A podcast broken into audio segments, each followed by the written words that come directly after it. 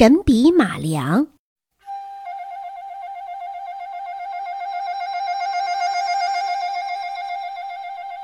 从前有个孩子，他的名字叫马良。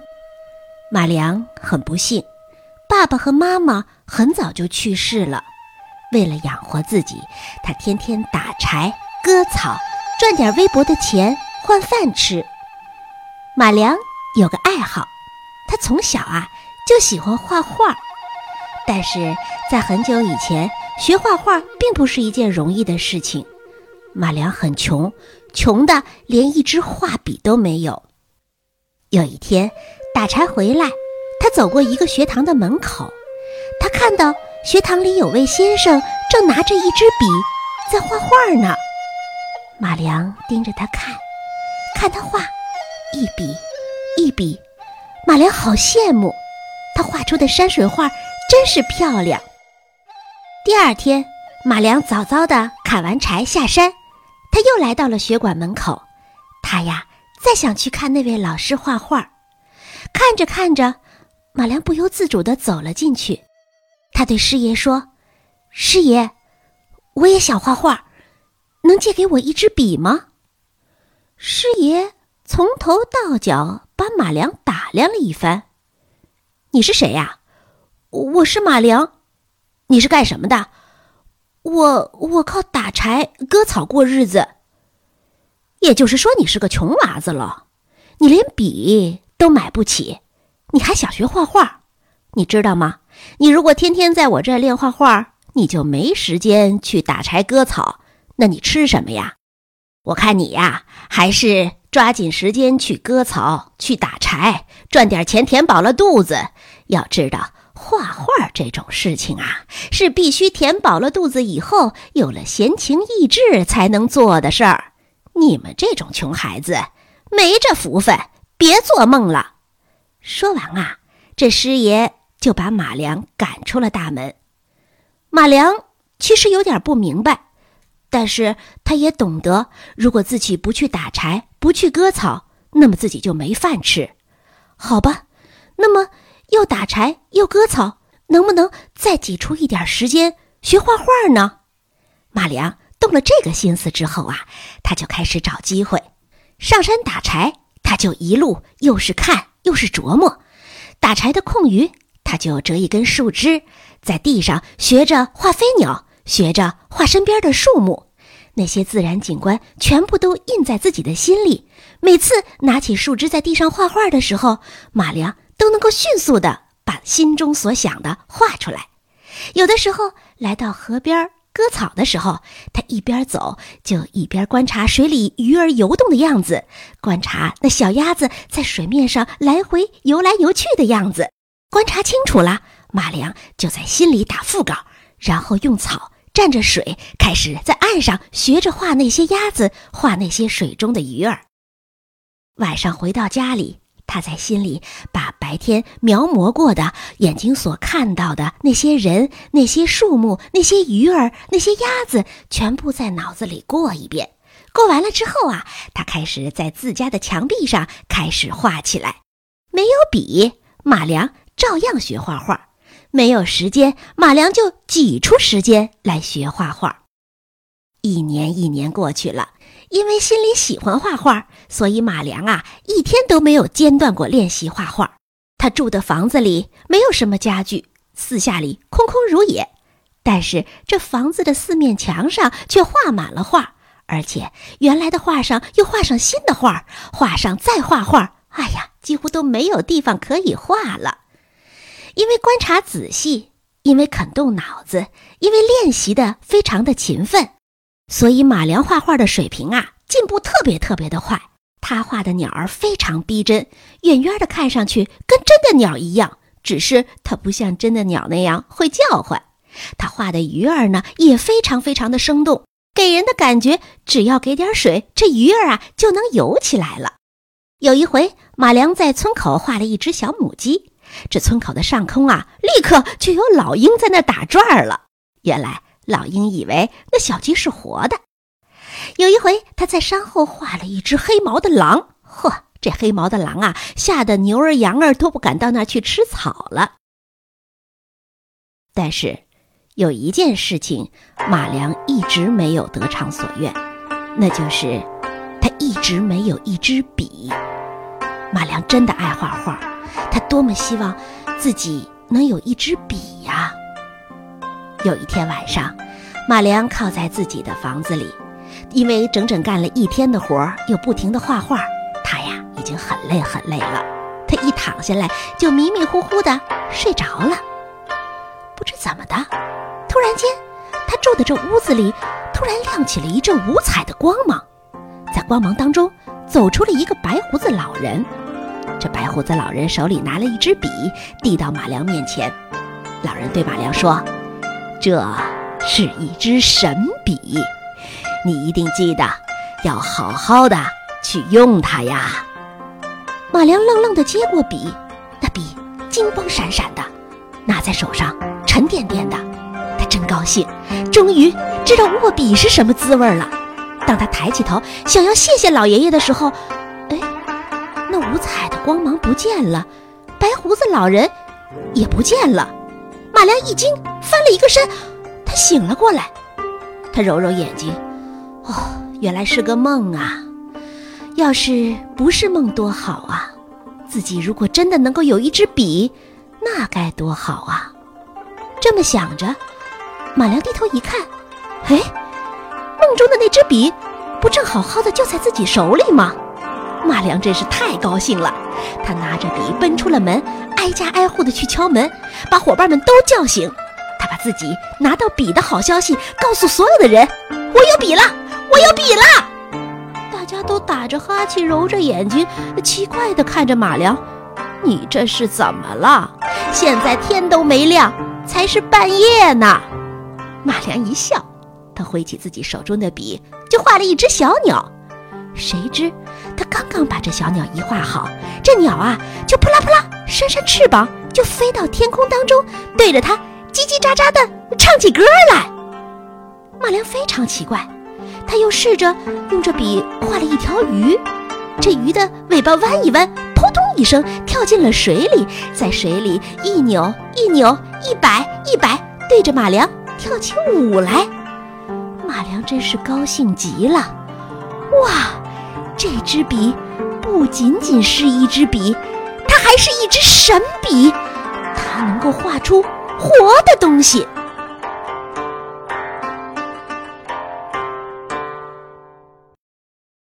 自从马良有了这支神笔，他呀天天替村里的穷人画画。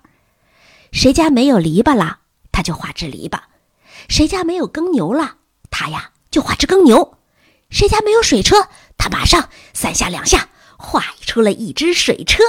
谁家要是没有石磨，行，马良给你画一个石磨。大家呀都特别的高兴，有了马良的神笔，自家缺少的东西，只要跟马良说一声，都能够被画出来。这天下呀没有不透风的墙，马良有一支神笔，能够把画儿画成活物的事情，很快就传开了。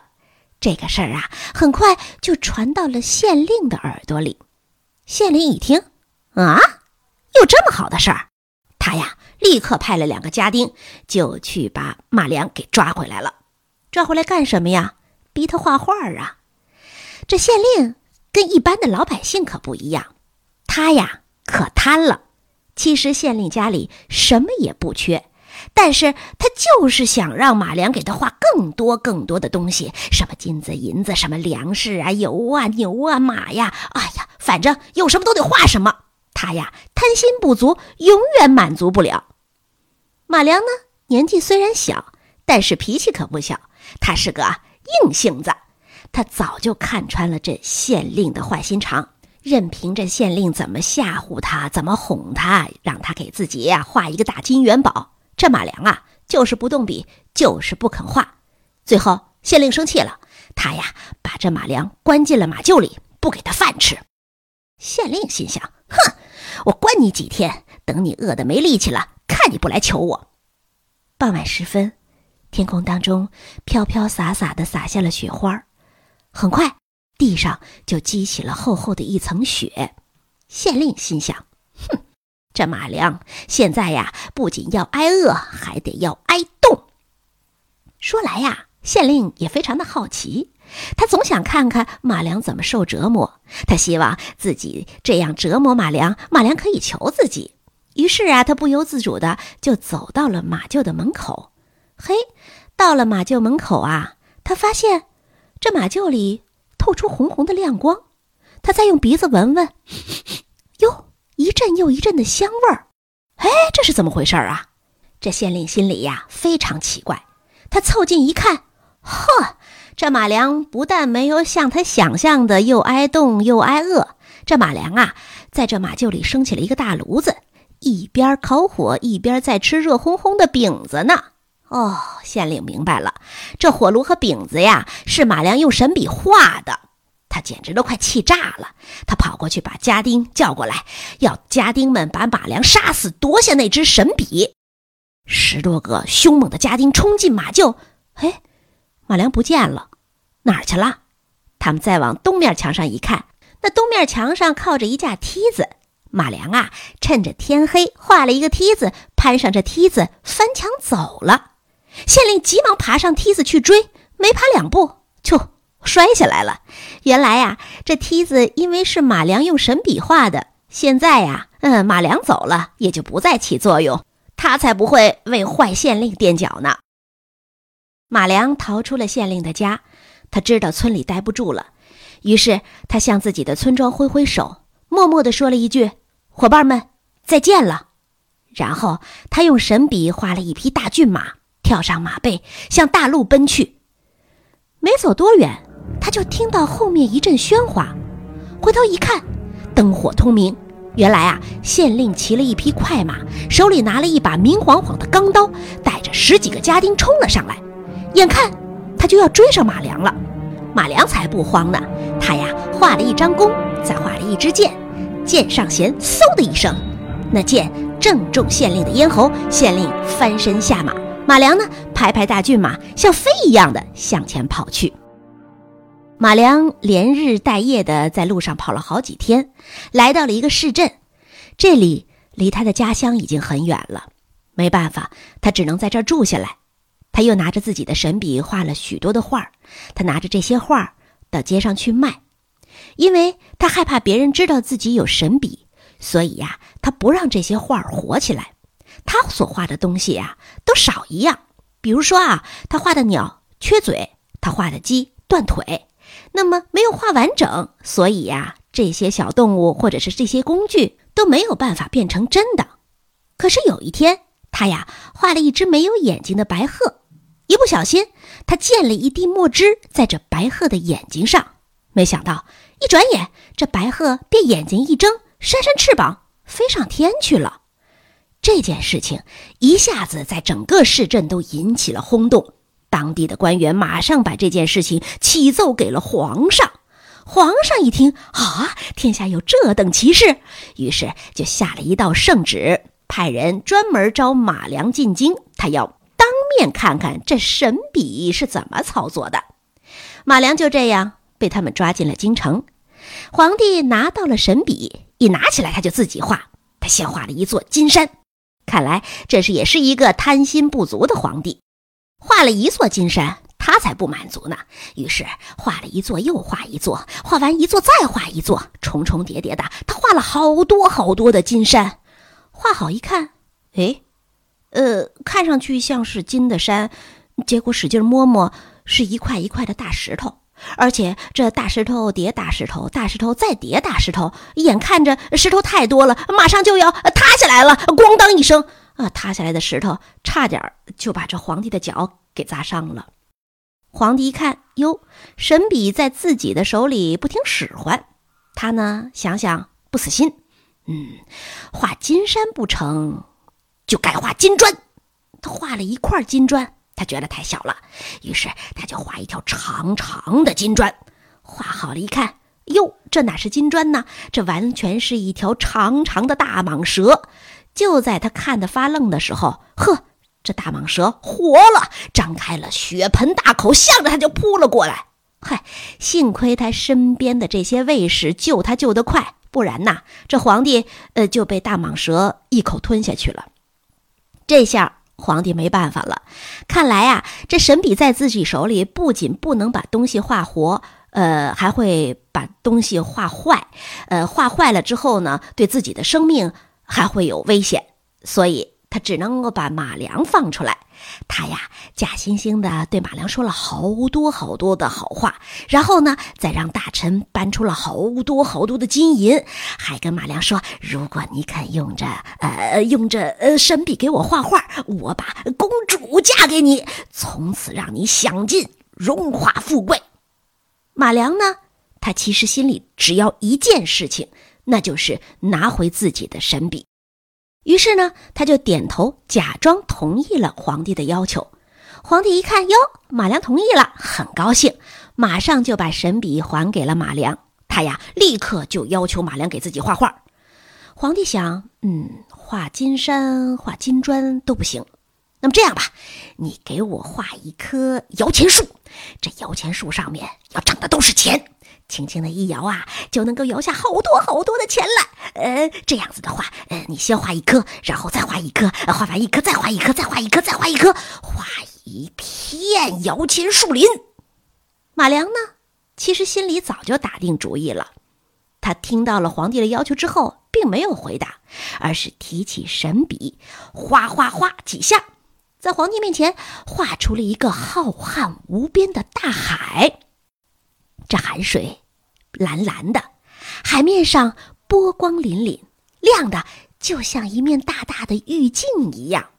皇帝一看不高兴了，脸一板，大声叫道：“哎，我叫你画的是摇钱树，谁叫你画海了？”马良还是没应声，他在大海的当中，哎，画了一个小岛，在这个小岛上面画了一株又高又大的树。然后说：“喏，那不就是你要的摇钱树吗？”皇帝一看，嘿，真的，这棵树啊，上面结的都是什么呀？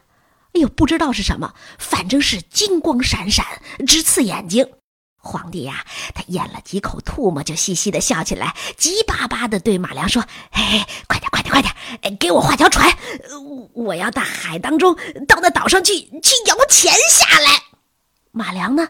马上就画了一只很大很大的木船，这皇帝带着自己的娘娘、太子、公主、大臣、将军，来来来来来，大家都来，人多力量大，使劲的摇那金子树。咱们呀，说什么都得把这船装满了，然后再回来。看着他们都上船了，马良就顺带扫了几笔风，封住水势嘛。这船很快嗖嗖嗖的就往前开起来了，这个时候水面上就掀起了密密的细波纹，大船呢也就开始开动了。皇帝的心里呀痒滋滋的，他呀总觉得这船走得太慢了，于是他站在船头大声说：“嘿，马良，马良，风大点，风大点。”马良说：“行，你要求风大点，那我就风大点吧。”他就画了几笔粗粗的风，呵。这海呀，就摇荡了起来。这船上的帆被风吹得鼓鼓的，木船就开始急速地向着海中心驶去。这个时候呢，皇帝还觉得船慢，他呀站到船头继续喊：“马良，马良，风再大点，再大点，再大点儿！”马良呢，于是就再加上了几笔大风。这个时候，大海开始掀起巨浪，发出轰轰轰的鸣叫声。卷起的滚滚巨浪让这大船开始左摇右摇，皇帝这个时候心有点慌了，他向马良招招手，大声的喊：“哎哎哎哎，风够了，风够了啊！别再加风了，别再加风了！”马良装作没听见，他呀不停手的继续画风，继续画风。在巨大的风的吹动之下，这海水发了怒了，轰！巨浪掀了起来，船直接的被吹歪了，船上的人害怕了，惊叫着四散逃窜，一片混乱。皇帝被这海水打得浑身湿漉漉的，他呀这时候吓坏了，他抱住船的桅杆，不住的叫：“风太大了，别再加了，船要翻了，别再换了。马良才不会搭理他呢，他还是不住的画风，画风，画风，风越来越大，浪头也越来越大，这天上的乌云也乌压压的全部都压了过来。过了一会儿，又是电闪，又是雷鸣，还下起了暴雨。浪头那就更加的紧，更加的猛，更加的大了。海水像一堵一堵倒塌的高墙，不断的往这船上压，压，压。最后，船翻了，船碎了。皇帝还有他的太子啊，他的娘娘啊，他的公主啊，他的大臣呐，他的将军啊，这些人全部都翻到了海底。而那远远的金子树还在那儿，看得见。但却永远到达不了了。